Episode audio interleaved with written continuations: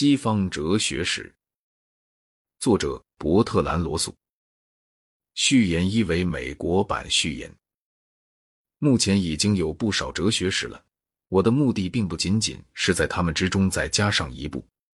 我的目的是要揭示，哲学乃是社会生活与政治生活的一个组成部分，它并不是卓越的个人所做出的孤立的思考。而是曾经有各种体系盛行过的各种社会性格的产物与成因。这一目的就要求我们对于一般历史的叙述，比通常哲学史家所做的更多。我还发觉这一点对于一般读者未必是很熟悉的那几段时期尤其必要。经院哲学的大时代乃是十一世纪改革的产物，而这些改革又是对于前一个时期的颓废腐化的反作用。如果对于罗马灭亡与中古教权兴起之间的那几个世纪没有一些知识的话，就会难于理解十二、十三世纪知识界的气氛。在处理这段时期时，正如处理其他时期一样，我的目的仅仅在于提供就造成哲学家们的时代而言，以及哲学家们对于其形成也与有利焉的那些时代而言，我认为是若想对哲学家有同情的理解时。有必要加以叙述的一般历史。这种观点的后果之一就是，他给予一个哲学家的地位，往往并不就是他的哲学的优异性所应得的地位。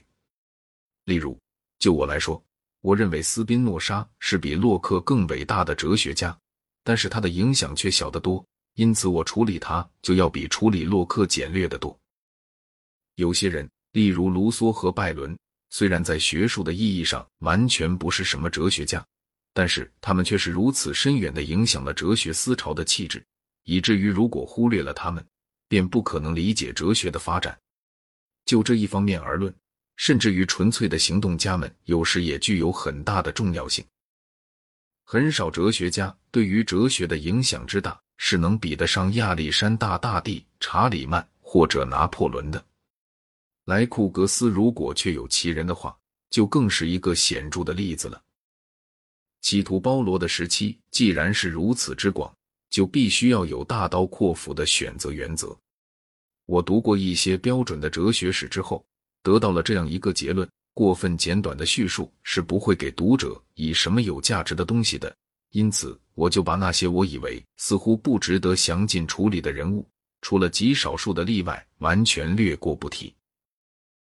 在我所讨论的人物中，我只提到看来是与他们的生气以及他们的社会背景有关的东西。有时候，我甚至于把某些本身无关重要的细节也记录下来，只要我认为他们足以说明一个人或者他的时代。最后，对研究我的庞大题材中的任何一部分的专家们，我还该说几句辩解的话。关于任何一个哲学家。我的知识显然不可能和一个研究范围不太广泛的人所能知道的相比。我毫不怀疑，很多人对于我所述及的任何一个哲学家，除了莱布尼兹之外，都比我知道的多。然而，如果这就成为应该谨守缄默的充分理由，那么结果就会没有人可以论述某一狭隘的历史片段范围以外的东西了。斯巴达对于卢梭的影响。柏拉图对于十三世纪以前基督教哲学的影响，奈斯托留斯教派对于阿拉伯人以及从而对于阿奎那的影响，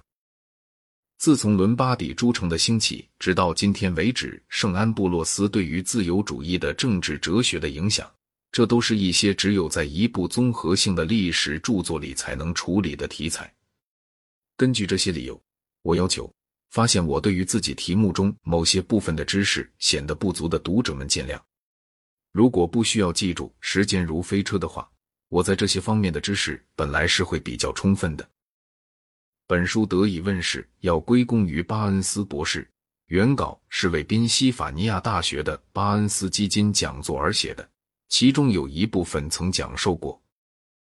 正如在最近十三年以来我的大部分工作一样。我的妻子巴特雷西亚·罗素在研究方面以及在许多其他方面都曾大大的帮助过我。